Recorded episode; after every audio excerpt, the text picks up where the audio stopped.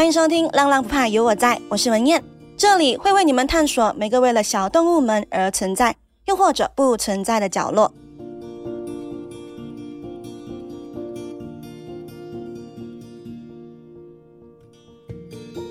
那今天来到了我们的第七十五集，今天比较特别哦。我们今天，呃，节目上不只有我一个人，还有一位嘉宾。那就像我之前在第六十四集说的，我有开放征嘉宾。那如果你有想说的关于小动物们的故事呢，然后故事的走向呢是符合浪浪不怕有我在的，都非常欢迎上来找我玩哦。那当然，嘉宾也会呃经过筛选啦。所以今天呢，没有错，我们有嘉宾啦。那我是怎样找到这位嘉宾的呢？他其实是我的大学朋友，然后其实也不是他来找我，是我找他的。我觉得他有一个非常值得让浪浪不怕的耳朵们听的故事，所以才想说有这个机会找他上来玩玩的。那我们废话不多说，让嘉宾做一个自我介绍。你可以简单的介绍你的名字啊，做什么工啊，还有你任何想说的话。Hello，我是 Jesslyn，然后现在跟我的朋友一起在做一个。小小的 studio 就是线上广告跟拍摄、剪辑这些。然后我们有两只猫，一只叫玻璃，一只叫豹子。那其实这个名字是一个意外来的，就是这么的巧，就有一个叫什么环保系列这样子。然后我们其实还有一只猫叫白子，但是现在没有一起生活，因为不和，跟玻璃不合会打架，所以我们现在也分开了。所以本来是三只猫。那现在两只猫跟你们生活，啊、对对。那其实为什么今天会想要找他上来我节目呢？是因为呃，主要是讨论玻璃啦，因为玻璃是你们一开始最先养的猫嘛。嗯、对对对，然后玻璃也比较有，我觉得它故事蛮有色彩的。那我们先一样，我们进一段音乐。一段音乐后呢，我将带各位耳朵们去听听看关于 Jesslyn 的玻璃的故事。那我们就一段音乐后见。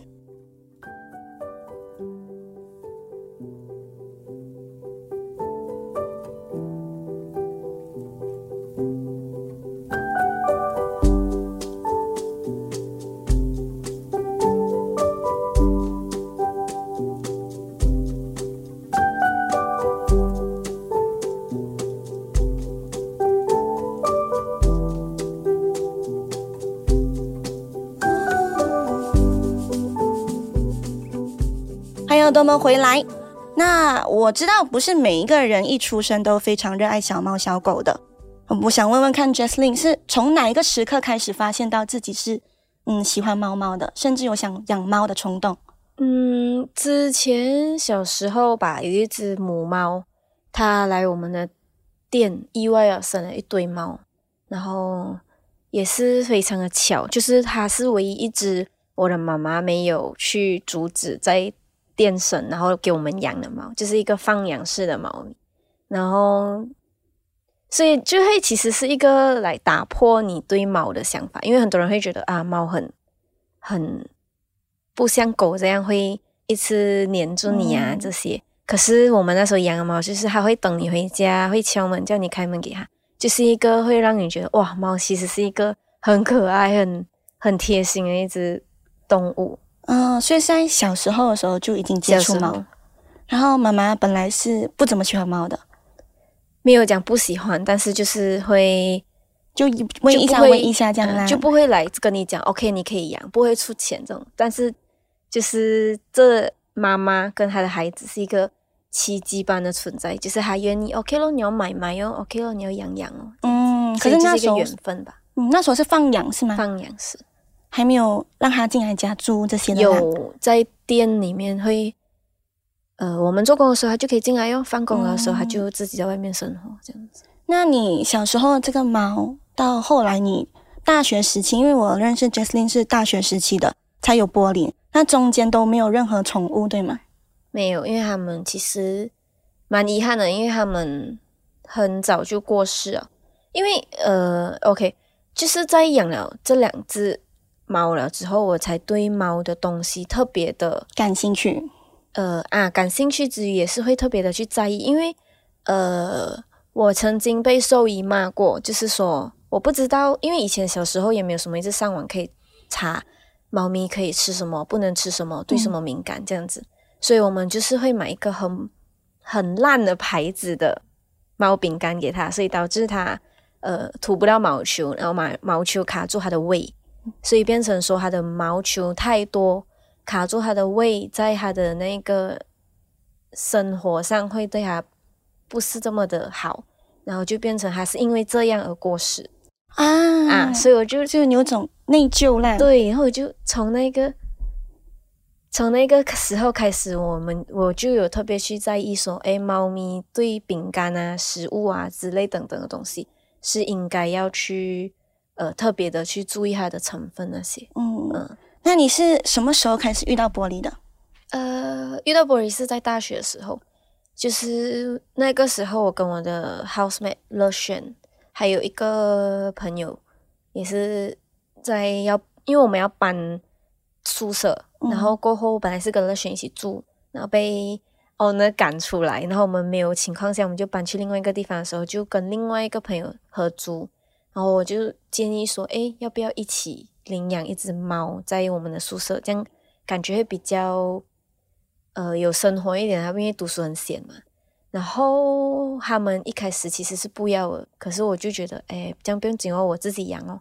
然后我就上网找小猫要领养的。照片啊、哦，所以你是特地去找的？啊，我们特我特地去找，然后我就拍给乐轩还有我的朋友看，就是 Kelly，然后他们就一起选了玻璃，所以是有好几只猫咪来等着领养，啊、然后你们我们看上了玻璃，看上玻璃。本来我们是看上另外一只，可是刚好它呃很大了，然后过后它已经被人家领养了，所以就刚好剩下玻璃，然后我们就领养它哦。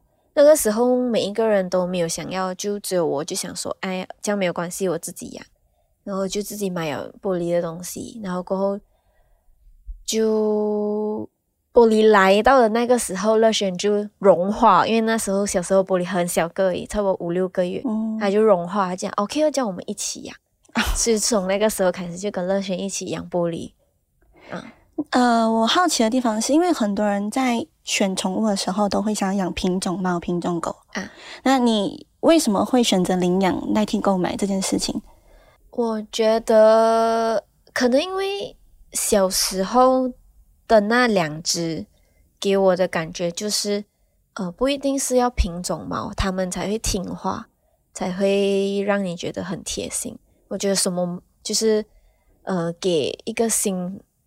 就不管品种的问题，对，一个新的生命，一个环境，一个家，我觉得也是一个很有意思的东西。嗯，那呃，我之前在你的 story 的时候啊，因为你时常会在 story 里面 share 关于玻璃的东西嘛，啊、我其实有看到你们好像有讲玻璃有嗯看宠物沟通师这个东西，对吗？啊、那你方便分享一下这个这个故事吗？那，时候是。真的是出自于好奇心，因为有的人说准和不准嘛，所以我们就想说看要不要去聊看。刚好那个时候玻璃有一点奇怪，我也不懂怎么说他的奇怪，可是他就是一个做了很多不是他平时会做的事情，比如说，嗯，他一直耍脾气，不然就是还会不想要看到你之类的东西，就还会一直躲起来。嗯，可是他之前的性格是比较黏说说这样的，黏人的是吗？他是属于他其实还好，他他是长大后他才会更黏人。他现在比较就是，哎，他那个时候是比较呃看到你就 OK，可是不至于会黏住你。嗯，所以他那时候是本来是看到人 OK 的，陌生人来他也 OK 这样的，啊，但突然间他呃行为有点怪异，对，他会发脾气，然后过后哦。他很坏的，就是以前我们的猫砂是开放式，嗯、然后它是一个很坏的猫，就是他知道你跟他讲我不喜欢把猫砂撒到整个地上，然后你只要一惹到它不不开心，它就会在那个猫砂上发发发，然后、那个、就很叛逆啊，然后那个沙撒到整个地上都是，然后他就是在跟你就是报复型的，嗯、哎呀，我知道你不喜欢我做这东西，我就做给你看，谁叫你惹我不爽这样子。那很有脾气的猫啦，很乖耶，就那时候就很很很乖呀、啊，就很多东西都很乖。然后我们就去也出自于好奇就问哦，然后他就有分享到说，呃，一开始 OK，可是因为我们大学时期能养宠物的人可能比较少，所以我们的朋友就会觉得，诶，呃，他家有猫诶，我们去他家玩一下，顺便跟猫玩这样。嗯，所以就那个时期就会有一大班一大班突然间融入我们的家，然后为了看他，他就觉得可能他就吓到，他就有跟呃宠物沟通的人就讲，呃，如果下次有人来，不管是一个两个，可以先跟我讲一声嘛，就是给我一点心理准备。哦，啊、可是你们在看宠物沟通之前，你们不知道他是因为这个。呃，行为怪异的吗？是不是？啊，不知道。那你是怎样问宠物沟通师这样问出来的？哦，我们我们应该只是问你不喜欢，呃，我们做什么东西，有什么我们要跟你呃要要注意的，要，要跟我们讲的嘛？嗯、他就只是跟我们，他他跟我们讲两件事情，一个是他跟我们讲，可不可以先洗手再摸我？唉哦，我觉得很好笑，然后我就讲，哦，OK OK OK，所以我每次我们回去就会先。到现在还是这样，嗯。我们都是会先洗手摸哈，因为他以前小时候就讲了嘛。OK，然后我就觉得这个东西很好笑。那他就讲，呃，第二个就是，呃，一开始还好，因为只有一两个人，一个两个人来。他讲，可是后期哦，你们带一大班人来，我觉得很可怕。Oh. 然后我才想到，哦，好像是真的，因为他真的是就会躲在我的房间或者乐轩的房间，然后就躲住，他是就是不要给不要出来给他们看。他就讲。呃，如果下次有人来，你就跟我们跟我讲一声，这样，哎，等下有谁谁谁来呀、啊？你你不要坏蛋啊，什么之类之之类的东西就可以了。嗯、然后后来我们就呃会跟他讲，哦就会真的是来跟人交代，这样，哎，我等下有人来呀、啊，你不要吓到啊，这样子。这样有用啦？你觉得他有改变吗？在这个情况下是有，因为他就不会来，呃，不敢走出来客厅。以前他是会一直躲在房间。但是他之后我没有跟他讲过，他就会好奇出来，诶诶哦，有人啊，哦是这样子，他就出来看你一眼，然后勾一下你，然后就走掉这样子。嗯，这样，因为其实宠物狗同时是一个蛮有争议性的议题啦，嗯、很多有养宠物的人或者没有养宠物的人都觉得这种东西是迷信的，就有些人不信这个东西嘛。像你自己个人，你你信这个东西的吗？因为他们也是有写嘛，如果你不信，这样你就不要来问。嗯，但是一开始我是带着尝试好奇的心去，可是我觉得在朋友的那一个情况说要来有人来的时候要跟他交代的这一个点来讲的话，我觉得呃他的行为上来给我讲是准的，是准的啦。嗯、除了这个宠物沟通师，还有跟你们讲他为什么会这样吗？就你们还有问到什么比较特别的东西吗？没有，他纯粹只是说呃。太多人来，我怕。嗯，嗯，就你从那边得到的东西就这样啦。嗯、他就讲，他讲玻璃有跟他讲，叫他叫我们要跟他讲一声，所以我们从那个时候开始，有谁来，我们就会跟他讲哦，等下有人会来哦，你不要怕啊，这样子。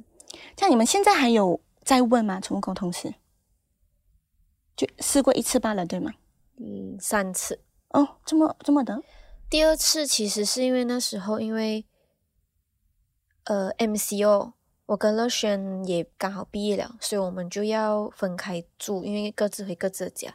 所以玻璃跟我，玻璃跟我还有他是分开的。然后玻璃就是要我和他轮流去照顾。然后那时候他在乐轩家的时候，呃，也是行为很奇怪，然后一直舔毛，然后我们不知道什么情况了，然后就带去看医生这些，然后就。在第二次的时候，他就讲啊，因为那时候乐轩住的家是排屋，所以会有很多野猫进来，然后他就一直跟外面的野猫打隔空吵架，所以那时候那个宠物沟通就会说，呃，他觉得很很压力，他讲他想要去外面看看，哈？啊，玻璃讲他想去外面看看，啊、他讲我好奇外面是长怎样的，可是他不是很压力。因为他不知道外面长什么样子，oh. 然后过后他就有说，呃，还想要去看哦，然后我就我们就就问他，这样子我们抱你出去外面逛一圈，你 OK 吗？你会不会比较好？他讲好啊好啊，然后乐轩就抱他去外面走了半个小时，整个打扮给他讲来这是我的家这样子，然后我就觉得很好笑，然后后来就到住在跟我一起上，就是他也上回来 KL 啊。我们就一起住在他的宿舍，那时候玻璃就比较 OK 啊。他就我们就开始脱头套，他就没有开始舔毛那些。然后到第三次，其实只是想要问他为什么跟白子不合。白子是你们新来的猫啊，就是因为后来我们跟乐轩重新再住回一起，然后乐轩也领养了他自己的猫，嗯，叫白子，也是环保系列。然后一开始来到的时候我没有隔离，可是隔离了一个星期、两个星期就开始给他们自由活动，差不多要半年了，他们还是不和诶，就一直吵架，一直吵架，一直打架。原因是什么呢？两个都想当老大哦，白子想当老大，玻璃也想当老大，然后包子就是那种随便来，我只要有的吃就好。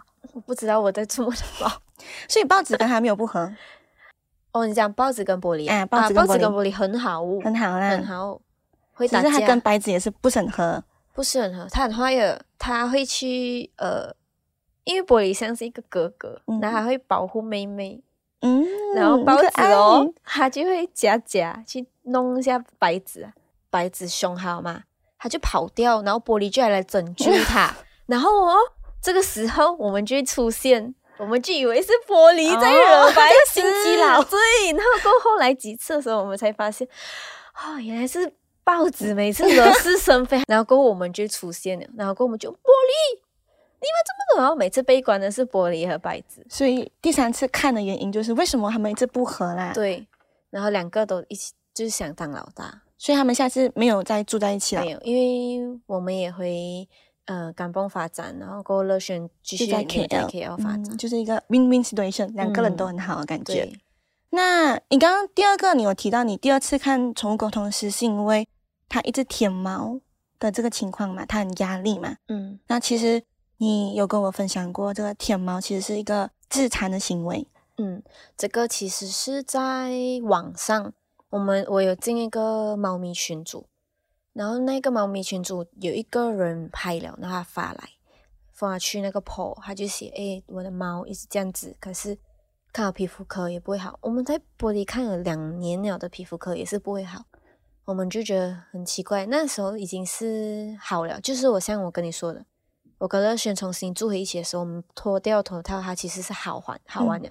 等、嗯、那个时候，我们发现有人拍，然后过去一个蛮出名的宠物沟通师，就有在那个贴下面写：“哦，这是自残的行为哦。”然后过我就哈，然后我就开始读那些 comment，他们讲，呃，猫咪压力过度而导致自残的行为，是从猫的下半身开始秃。哦啊，我我。我也是觉得很神奇，因为其实这个 point 就是我邀请来我节目的原因。因为我觉得很多听众像现在听《浪浪不怕有我在》的耳朵，应该都不知道这件事情，就猫咪会自残的这件事情。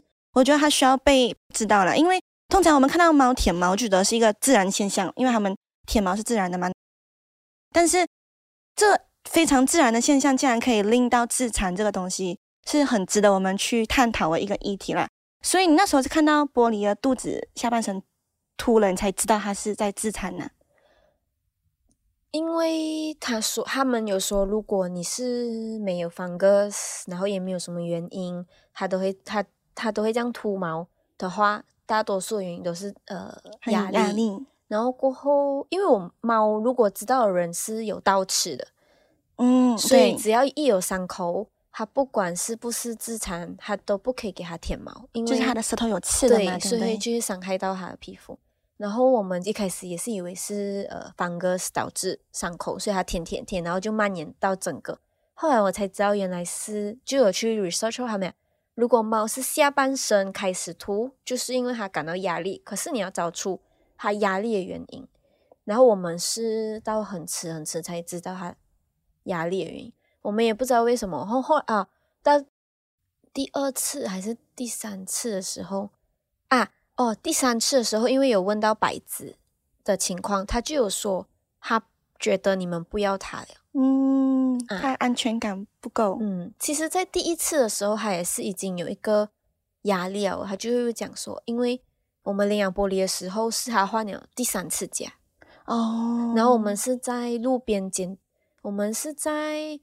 上网看到，然后那个人是在路边捡到哈，在你领养玻璃的时候，嗯，我们领养玻璃的时候，那个人在路边捡到哈，然后第一个沟通师跟我们讲，第二那个路边捡到它的之前，其实也是有人领养的，哦，所以它是一直一直在流浪的猫，一直在换家的猫。然后到我们是第三，所以它遇到白纸的时候，它就觉得刚好我们遇到白纸的时候是我们搬新宿舍的时候，所以这么的刚巧，我们又换地方嘛，他就以为我们不要他，然后我们就一直在跟他讲，我们没有不要你，我们还是很爱你，这样子。让呼、嗯、呃舒缓他的心情啊，他就一直觉得我们不要好，嗯、我觉得很奇怪，可是也不能怪他，这个、因为他，嗯、我觉得不管是猫还是狗啊，从小到大，如果他遭遇了事情哦，他会有一个阴影、啊。对对，就很像如果你看到路边的野狗哦，你要喂它食物，可是它不吃，它跑掉也不可能怪它，因为可能代表着有人打过它，它怕，不能够相信人。所以玻璃，我不知道玻璃原来是换过那么多次家的，我以为你们是它第一个家。我们本来也是不懂，你们是问出来的，嗯、问宠物沟通师问出来的第。第一个的宠物沟通师，因为我们有问他，我忘记什么情况下问到，然后他跟我们讲，因为本来呃送养人是要养他的，可是他不能，因为他送养人家有一只狗哦、啊，所以他不能，所以他没有办法情况下，他要把玻璃送养出来，然后就到我们身边这样子，嗯。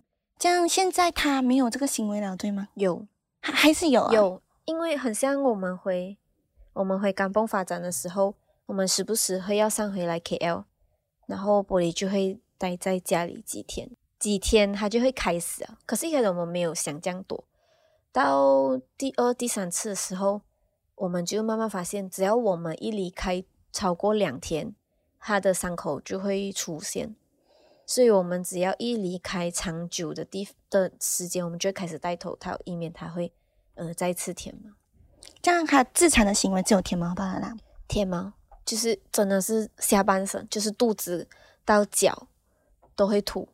像你看到的时候不会心痛吗？会，因为你看你再看回以前照片，哎呦，它的毛是多么的丰满，然后现在是秃毛，而且是因为心情。对，嗯，不是因为什么皮肤病这种东西。嗯要根治很难呢，很难，因为它是自己造成的，对不对？自己的压力造成。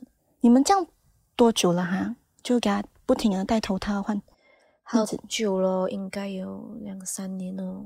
嗯，养它几久了？玻璃今年四月开始，应该就六年，所以他已经七岁。嗯，啊、这样你觉得呃，这种舔毛的情况哦，是不是宠物医生跟你讲的吗？是宠物沟通师跟你讲的，对吗？你有去看医生吗？有去看医生。那医生是跟你讲自残的形象还是什么？有。呃，他们都是会看那个皮肤病那些。皮肤病，他们会 check 有没有 fungus。可是有一次是 check 有，然后他就给我们涂药那些哦。嗯。然后最近其实我们也是有去看医生，因为他的牙齿肿。然后过我们他他就有靠玻璃身体的现象，然后。呃，我们就跟他讲说，哦，他是因为压力，所以他听到讲，然后过医生就开，然后讲哦，OK，是，他讲通常，when 你的猫感到压力的时候，下半身都是土，那我们就 OK，这样就是真的是验证了咯，嗯，真的是，不管是以科学角度，还是以大家讲的比较虚构、比较迷信的角度，嗯、都是验证这个是 work 的啦，它真的是自残，嗯，那呃。我觉得在听的耳朵们应该大概知道为什么猫咪会有自残这个形象啦。那如果你的家里的猫呢有这个现象的话，也要注意一下，因为这个是不自然的。因为很多人就会觉得，哎呀，舔猫很自然呐，没有毛应该就是皮肤病，可是就没有注意到他的心情是这样。因为我觉得心情这个东西很重要，心情会影响他的生活习惯啊，然后甚至可能会影响到他身体的状况。好，那其实以上我们刚问的问题哦，我都是有之前 send 给你的嘛，嗯、我都是有发这个访纲给你，让你去过目的。然后我现在要问的这个问题呢，我没有让你先知道，因为我想要听听看你的第一个回答是什么。然后我也觉得你一定回答得出的。嗯、首先你有没有觉得哪一刻让你感受到就是幸好我身边有玻璃？哪一刻最深刻？就是 还好我养了这个玻璃。它真的是一个蛮天使的猫，它会很像很多人说：“哎呀，猫不会迎接你啦。”但是玻璃真的会，它会第一个时间冲过来门口，然后你开门的时候，你就看到它坐在那边迎接你，就那一个时刻。就是因为你宿舍的时候你是一个人的，喂，你一开的时候有一只猫看住你，喵的时候，哇，你知道几可爱吗？嗯、然后每个人看哦，别人的猫怎样？嗯，虽然它没有像别人的家的猫这样子会跟你一起睡觉，然后黏你什么什么，但是它会用它的方式在陪你，而且好像很多人会说，哦，我的猫上厕所不会埋，但是玻璃会，它就是一个，只是它有时候会发脾气罢了。嗯，但是现在真的是很粘人，以前它是有黄金十分钟，就是你回家的时候你可以乱吵它十分钟，它都不会咬你。可是现在不会了，现在还是黄金一个小时，会不会是因为他年纪大啊？应该是，就随便的，很粘人，而且还会讨讨摸，讨摸的情况也越来越频繁，频繁，然后还会看住你，然后过后叫你，然后过后你拍拍一下你的脚，他就上来，他就跳上来了，然后你就摸他这样子。他只对你这样吧，还是对你男朋友也是这样？哇，他对他深情默默看住他，然后摸我摸我。对我都没有哦，这样对陌生人那不会是吗？只有对你们两个吧，对吗？嗯，对我们两个，嗯、我我家应勇也是这样的，因为我家应勇他对陌生人很抗拒，他会炸毛，可他对我就是非常的，我这样弄都可以了。哦，嗯，就有这种这种 difference 就会觉得，就是你看是这样子。然后我们来第二个问题，嗯、呃，我想问一下，玻璃对你来讲是一个怎样的存在？打一个比如啊，我家有黑黑跟应友嘛。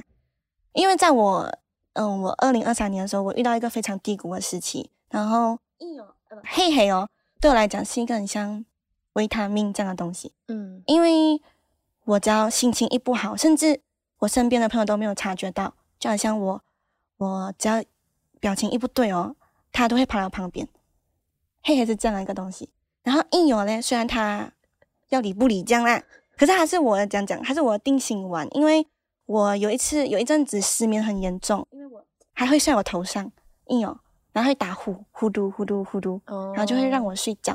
这样玻璃对你来讲是一个怎样的存在？有没有一个形容词可以比喻哈？嗯，他真的像是一个家人这样诶，就是你看不到他，你会很想他；你看到他，你觉得很烦。哦，因为有时候你做工的时候啊，隐隐约约的讲出来，家人对你的定义什么？没有啦，哦，不 好意思，因为他呃有时候真的很烦的，尤其是他戴头套的时候。他戴头套的时候哦，他可以，比如我们工作十二个小时哦，他可以十个小时都烦你，很幸福啊，不会吗？就是太多啊。你电脑在这里哦，他 block 住你，他就是一定要坐在电脑前面的嘞。他旁边哦，我移去他旁边，我讲你坐在这边，我一样可以摸你了。OK，坐在那边三十秒后哦，他就爬来，因为你在看着电脑，还要你看着他，他真的。然后我不然就是呃，它的尾巴一定要向着我的键盘，嗯，要就是飞啊飞飞啊飞这样子，就是它对你来讲是一个很烦，呃、可是。它不在，你又很想它，一个这样的这样的定义，呃，而且还会给人家解压啦，就是很像我们工作工作到啊、哦、很压力的时候，你就会讲玻璃，然后就搞一下它，戳一下他，嗯、这样最后我们最后，因为我们时间有限，你有没有如果玻璃听得懂你现在讲的话，你有没有想要对他讲的？有啊，就是叫他不要想太多啦，都没有人不要他，不懂为什么。你还是会一直有这样的想法，而且我们每一个人对他的耐心好像又没有，